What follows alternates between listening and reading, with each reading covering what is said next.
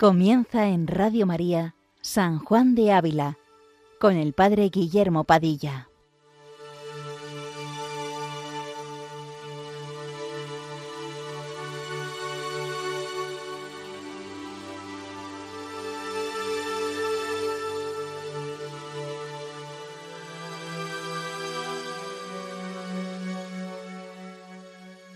Buenos días, queridos amigos de Radio María. Continuamos esta mañana nuestro programa dedicado a San Juan de Ávila, doctor de la Iglesia Universal, doctor del amor divino, como tan bellamente canta el himno que se compuso para su doctorado. Seguimos aún en esta sección cuarta de la audifilia, que se prolongará hasta el capítulo 42 y que está dedicada, como ya sabemos, a dar razones para probar que nuestra fe católica es la verdadera.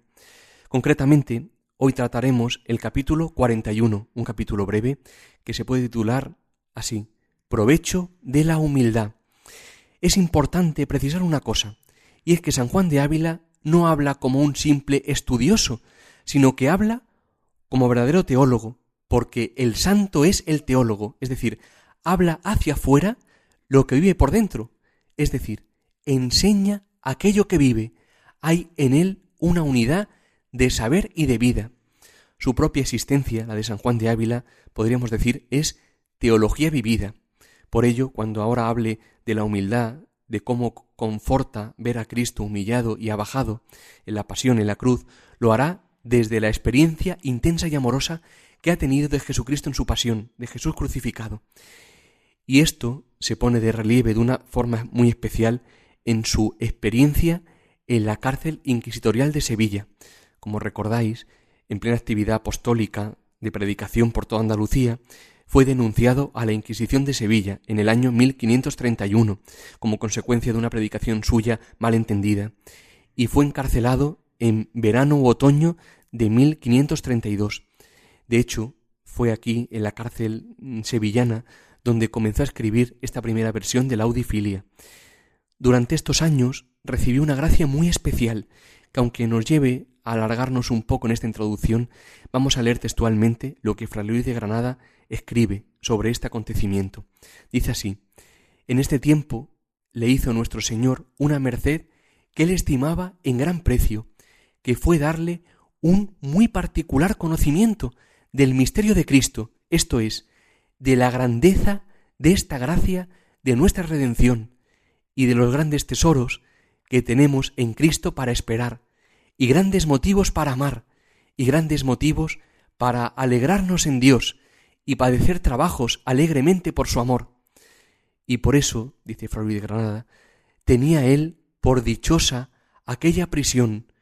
pues por ella aprendió en pocos días más que en todos los años de su estudio.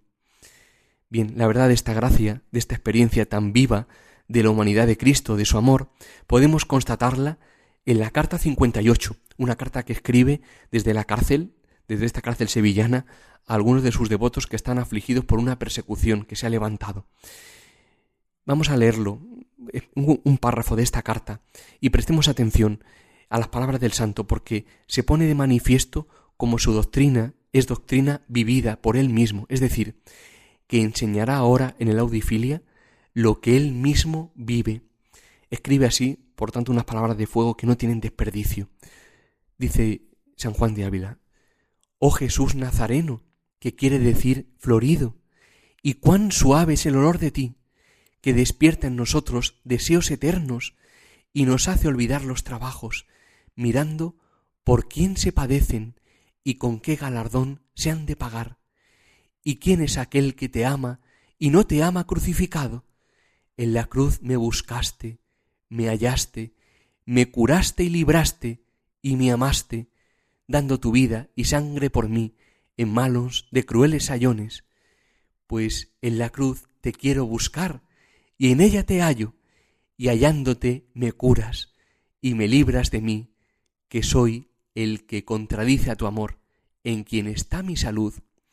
y libre de mi amor, enemigo tuyo, te respondo, aunque no con igualdad, empero con semejanza al excesivo amor que en la cruz me tuviste, amándote yo y padeciendo por ti, como tú, amándome, moriste de amor por mí. bien sé que no todos merecen esta joya tuya, de ser errados por tuyos con el hierro de la cruz. Empero mira cuánta pena es desear y no alcanzar, pedir y no recibir, cuanto más pidiéndote no descansos, más trabajos por ti. Sobran las palabras. Son estas letras de San Juan de Ávila un eco de un corazón que ha conocido íntimamente a Jesucristo y se ha dejado enloquecer por su excesivo amor. Nos hemos alargado ciertamente en esta introducción, pero es importante tener esto claro. San Juan de Ávila habla desde la experiencia intensa de Dios que Él tiene y que Dios quiere concedernos también a cada uno. Por ello le pedimos al Espíritu Santo que por mediación de nuestra Madre la Santísima Virgen María inflame por favor nuestro corazón en el amor a Cristo y podamos sacar todos provecho de la lectura y comentario de este capítulo. Capítulo que comienza de esta manera. No sólo resplandecen las obras de la humanidad y humildad de Dios por excelente modo su honra, mas también resulta de ellas muy gran provecho y precio del hombre, porque ninguna cosa hay que tanto le ensalce como haberse Dios hermanado con él, ni cosa que tanto le esfuerce el corazón contra los desmayos que el pecado le causa, como ver que Dios murió por su remedio y le fue dado por suyo. Ni hay cosa que así le mueva a amar a Dios como verse amado de Él hasta la muerte, ni a despreciar las prosperidades, ni a sufrir las adversidades, ni a humillarse a Dios y a su prójimo, ni a cosa buena, chica ni grande, como ver a Dios abajado y humanado, y que pasó por él estas cosas, dándole mandamientos que siga y ejemplos que mire y esfuerzo con que los cumpla. Es decir, viene aquí a decir San Juan de Ávila que la humillación y el anonadamiento de Dios al hacerse hombre, al hacerse siervo, al nacer en Belén, hecho niño, al padecer, sufrir y morir en la cruz para después resucitar, no sólo como decíamos en el capítulo anterior, hace resplandecer de un modo admirable la grandeza de Dios, pues sólo ciertamente la suma grandeza puede hacerse y padecer la suma pequeñez, sino que además de esto resulta un grandísimo provecho para el hombre, pues sólo así, sólo tomando Cristo la condición de siervo, humillándose hasta la muerte, indica él mismo al hombre el camino para la unión con él, es decir, nos da la cura para nuestra enfermedad, que es la soberbia, que es lo que más nos impide ciertamente la unión con Dios, es decir, sólo así se da al hombre la razón de hacerse pequeño y humilde, nos da esfuerzo, como dice el Maestro, para despreciar las prosperidades, para sufrir las adversidades con paciencia, para humillarnos ante Dios y los hombres, es decir, para adquirir en definitiva la virtud de la humildad, virtud de la cual, dirá Santo Tomás de Aquino, que es la llave que nos abre los tesoros de la gracia y el fundamento de las demás virtudes. Jesucristo mismo nos ha dicho en el Evangelio de San Mateo, Aprended de mí, que soy manso y humilde de corazón. Él mismo lo dice. En relación a estas palabras de, Jesús, dirá San Agustín en sus escritos algo que puede iluminarnos eh, a lo que viene a decir aquí San Juan de Ávila. Dice así, Oh doctrina saludable, oh Maestro y Señor de los hombres, a los cuales, por la soberbia, les entró la muerte. ¿Qué es, Señor, lo que queréis que vayamos a aprender de vos? que soy manso y humilde de corazón. Esto es lo que habéis de aprender de mí. En eso se han resumido todos los tesoros de la sabiduría y ciencia del Padre, escondidos en vos, que por gran cosa digáis que vayamos a aprender de vos, que sois manso y humilde de corazón? Tan grande cosa es hacerse uno pequeño, que si vos, que sois tan grande, no os hicierais pequeño, no hubiera quien lo pudiera aprender? Sí, dice San Agustín, tan grande cosa es y tan dificultosa humillarse y hacerse pequeño, que si el mismo Dios no se hubiera humillado y hecho pequeño, no acabaran los hombres de humillarse, porque no hay cosa que tengan tan metida en las entrañas y tan entrañada en el corazón como este apetito de ser honrados y estimados. Y así todo eso fue menester para que seamos humildes, Tal medicina como esta requería la enfermedad de nuestra soberbia, a tal llaga, tal cura. Y sigue diciendo San Agustín, si ver al Señor de la majestad tan abatido y humillado, no basta para que nosotros nos avergoncemos de desear ser honrados y estimados, y nos tome gana de ser despreciados y abatidos con Él y por Él, no sé qué ha de bastar. En definitiva, como dice San Agustín y escribe San Juan de Ávila, de la suma humillación de Dios en Cristo ha resultado también un grandísimo provecho para el hombre, darle el camino y la razón para hacerse pequeño y por tanto para unirse íntimamente a Dios. Bien, seguimos leyendo este capítulo. Escribe ahora sí en el Audifilia San Juan de Ávila. Y pues este modo de remediarnos por su humildad y bajeza está mejor a gloria de Dios y al bien de los hombres, señal es que esta obra es de Dios, pues en lo que Dios obra pretende la manifestación de su gloria y el provecho de los hombres. Por tanto, el que quiere que esta obra no sea, o la niega, enemigo es de Dios y de todos los hombres, pues le quiere privar a él de la mayor honra que por sus obras le puede venir, y a los hombres de la mayor honra y provecho que se le puede pensar. Y pues se declara enemigo del Criador y de las criaturas, justamente se le debe castigo y muerte de infierno. Esto que acaba de decir el santo, el impedir a Dios que obre en humildad y bajeza para mayor honra suya y bien de los hombres, el escandalizarnos de los caminos de Dios, nos recuerda a aquel momento que se nos narra en el Evangelio de San Mateo, cuando después de la confesión de fe de Pedro, tú eres el Mesías, el Hijo de Dios vivo, después de haberle dicho Jesús que sería la piedra sobre la cual edificaría su iglesia, después de esto Jesús comienza a manifestar a sus discípulos cuál es el camino del Mesías, del Redentor, es decir, que tenía que ir a Jerusalén y padecer allí mucho, ser ejecutado y resucitar al tercer día, a lo cual Pedro increpa diciéndole, Lejos de ti tal cosa, Señor. Y Jesús le responde unas palabras muy fuertes, Ponte detrás de mí, Satanás, eres para mí piedra de tropiezo, porque tú piensas como los hombres, no como Dios. Bien, pues esto nos puede pasar a nosotros, no entendemos los caminos de Dios, pensamos, al igual que nuestro primer padre Adán, quizás sin ser conscientes, hacernos dioses por el camino de la grandeza, del aplauso, y no siguiendo el ejemplo de Cristo. Y ciertamente, Dios quiere divinizarnos, y para ello nos ha señalado el camino en Cristo. Él mismo dirá, si no os hacéis como niños, no entraréis en el reino de los cielos. A este propósito, San Bernardo, en una de sus homilías, apunta algo muy interesante. Dice, pues que Dios tan grande se hizo por nosotros pequeño, procuremos nosotros humillarnos y hacernos pequeños, porque no sea sin fruto para nosotros el haberse hecho niño y pequeño, porque si no os hacéis como este niño, no entraréis en el reino de los cielos. Proseguimos leyendo este capítulo 41 de la Audifilia, y ahora el maestro viene a recapitular de alguna manera lo apuntado en los capítulos precedentes de una forma curiosa, en una especie de diálogo entre Dios y un incrédulo, al cual pregunta a Dios cuál fue la causa de no creer en sus grandezas, las cosas altas de Dios, y por otro, por qué no creyó las cosas de su humanidad y su humildad, dando el maestro la respuesta que diría el incrédulo. Y escribe así, y la causa que él puede dar, siendo preguntado de Dios,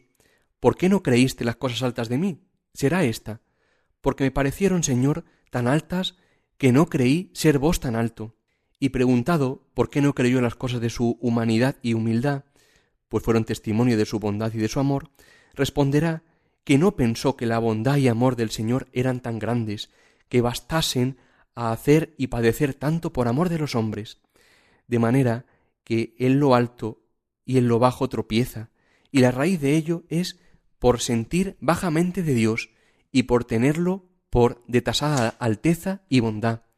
la cual raíz y lo que de ella procede, con razón arderá en el infierno, pues es injuriosa al Altísimo Dios,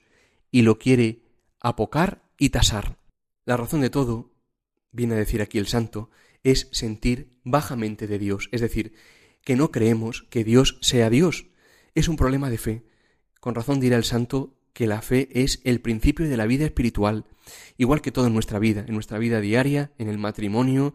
en la vida consagrada, en nuestra vida sacerdotal, nos falta fe para creer la grandeza de Dios, para creer que Dios nos lo da todo, que como dice el Tratado del Amor de Dios, lo que vemos por fuera de Dios es tan solo una centella de lo que hay en su corazón, del fuego de su corazón. Nos falta fe para creer que Dios da un valor infinito a las cosas pequeñas hechas por amor a Él. nos cuesta creer que todo radique en la unión con Dios, en el enamoramiento, aunque por supuesto haya que hacer cosas, claro que sí, pero nos cuesta creer que en la verdadera unión con Él radique la fecundidad de la Iglesia.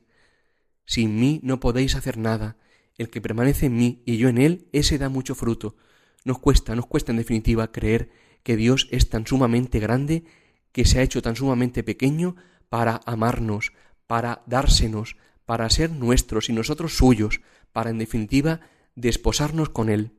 A este propósito podríamos recordar las palabras de San Juan de la Cruz en llama de amor viva, que nos pueden ayudar a avivar la fe de cómo Dios nos ama, siendo Él quien es. Dice así este otro doctor de la Iglesia, porque el que ama y hace bien a otro, según su condición y sus propiedades le ama y le hace bien, y así tu esposo en ti, es decir, se refiere a Jesucristo, siendo omnipotente, date y ámate con omnipotencia, y siendo sabio, sientes que te ama con sabiduría, siendo Él bueno, sientes que te ama con bondad, siendo santo, sientes que te ama con santidad, siendo Él justo, sientes que te ama justamente, siendo Él misericordioso, sientes que te ama con misericordia, siendo Él piadoso y clemente, sientes que te ama con mansedumbre y clemencia, siendo Él fuerte y subido y delicado ser, sientes que te ama fuerte y subida y delicadamente, y como Él sea limpio y puro, sientes que con pureza y limpieza te ama, y como Él sea verdadero, sientes que te ama de veras, y como Él sea liberal, sientes también que te ama con liberalidad, sin algún interés, no más de por hacerte bien, y como Él sea la virtud de la suma humildad, con suma humildad te ama, y con suma estimación, igualándose contigo, e igualándote consigo, mostrándote en estas vías alegremente, con esto su rostro lleno de gracias, y diciéndote, escuchad que estas palabras son preciosas, yo soy tuyo y para ti, y gusto de ser tal cual soy, para darme a ti y por ser tuyo. Escuchémoslo de nuevo. Es decir, Dios es quien es, con todo lo que es en Jesucristo. Dice, yo soy tuyo y para ti, y gusto de ser tal cual soy, omnipotente, sabio, eh, la suma humildad, todo, por ser tuyo y para darme a ti. Bien, pues terminamos ya este capítulo, que como decía al principio es breve, aunque nos hayamos alargado un poco la introducción, y finaliza entonces San Juan de Ávila dando la mejor respuesta que se puede dar por parte del creyente ante la grandeza de Dios y ante su amor al hombre, que le ha llevado a bajarse y a hacerse pequeño. Dice así, cuánto mejor respuesta tendrá quien dijere, creí, Señor, de vuestra alteza y de vuestra bondad, todo cuanto más pude, porque os tengo por Señor infinito en todas las cosas, ni plega a vos que me parezcan a mí mal vuestras obras, porque tienen exceso de bondad y de amor para mí, como lo hace la infidelidad, que otra tacha no os haya, sino ser muy bueno y muy amoroso, siendo razón que por todo esto se llegase a vos y os tomase por Dios, pues cada uno quiere más Señor que le sea Padre amoroso y perdonador, que riguroso juez, que le haga temblar, con rigurosos castigos, y si en las manos del hombre fuera puesto el modo de tratar Dios con nosotros y de remediar nuestros males, no había de escoger otro sino este que Dios escogió, el más honroso y al hombre más provechoso y lleno de toda dulzura. San Juan de Ávila repetirá en varios de sus sermones en el Tratado del Amor de Dios el exceso de amor que manifiesta Dios en Cristo por cada uno de nosotros, la dulzura, la dulcedumbre de su amor. El corazón del Señor es misericordia y hacedor de misericordias, y por eso nos ama como lo que es Padre misericordioso, Padre amoroso y perdonador, dice aquí el santo en este capítulo, que es precisamente lo que cada uno más anhelamos. Dios ha salido a nuestro encuentro, esto es importante, de una forma admirable y definitiva en Cristo, para mostrar su excesivo amor por el hombre, pero no somos nosotros los que, los que hemos buscado a Cristo, no, no, es Dios en Cristo quien nos ha buscado, es Él quien se nos ha revelado y nos ha mostrado su infinito amor hasta la muerte en cruz, un amor que responde a los anhelos más profundos del corazón de todo hombre. Deseemos a Dios profundamente, tal cual es Él, justo sí, pero también Padre amoroso, misericordioso. Por eso, como en el capítulo 21 de la Audifilia leíamos hace unos meses, dice San Juan de Ávila,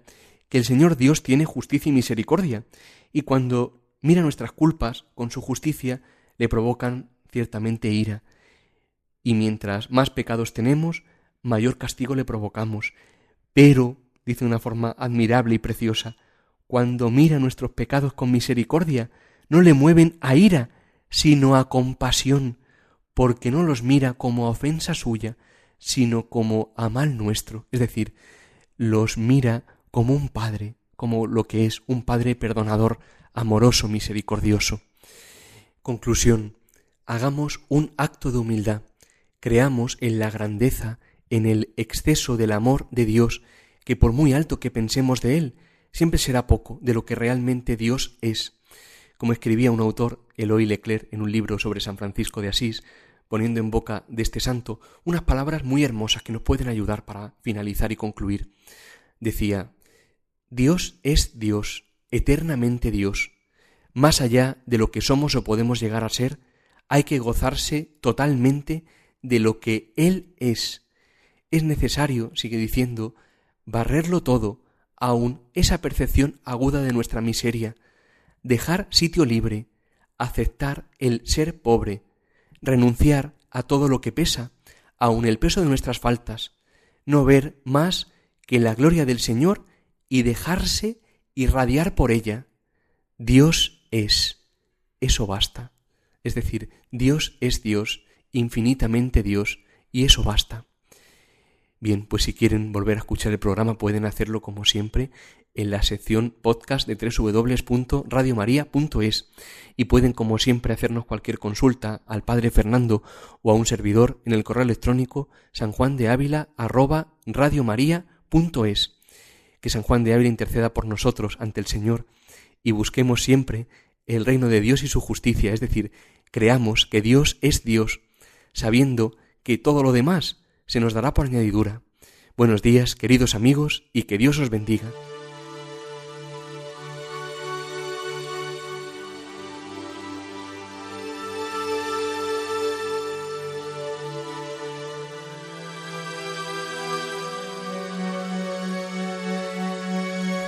Les hemos ofrecido en Radio María San Juan de Ávila, dirigido por el Padre Guillermo Padilla.